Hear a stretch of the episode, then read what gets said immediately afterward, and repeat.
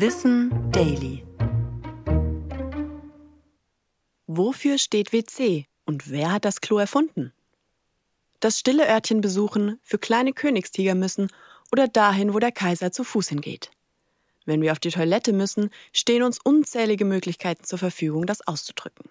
In der Öffentlichkeit sehen wir oft die Markierung WC. Aber für was stehen die beiden Buchstaben eigentlich? Die Abkürzung kommt vom englischen Begriff Water Closet, zu Deutsch Wasserklosett. Als Klosett wurden früher zunächst ein kleines geheimes Zimmer oder eine Kammer bezeichnet. Hiervon leitete sich übrigens auch die umgangssprachliche Bezeichnung des Klos ab. Seit dem 19. Jahrhundert beschreibt der Begriff vor allem einen Raum mit Becken und Wasserspülung, der unserem heutigen Sinn von einer Toilette entspricht. Die Ursprünge dieser Sanitäranlagen reichen allerdings viel weiter zurück als nur ihr Name. Schon in der Antike gab es abgetrennte Räume mit Sitzvorrichtungen und Abflüssen. Auch im alten Rom sorgten sogenannte Latrinen, die mit dem großen Abwasserkanal verbunden waren, für einen gewissen Hygienestandard. All das war allerdings im Mittelalter vergessen, wo der Nachttopfinhalt einfach auf die Straße gekippt wurde.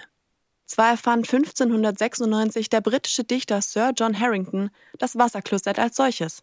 Das Unverständnis seiner Landsleute sorgte allerdings dafür, dass es rund 200 Jahre dauerte, bis die Idee wirklich umgesetzt wurde und die Toilette entstand, wie wir sie heute benutzen. Ich bin Anna Germeck und das war Wissen Daily, produziert von Schönlein Media.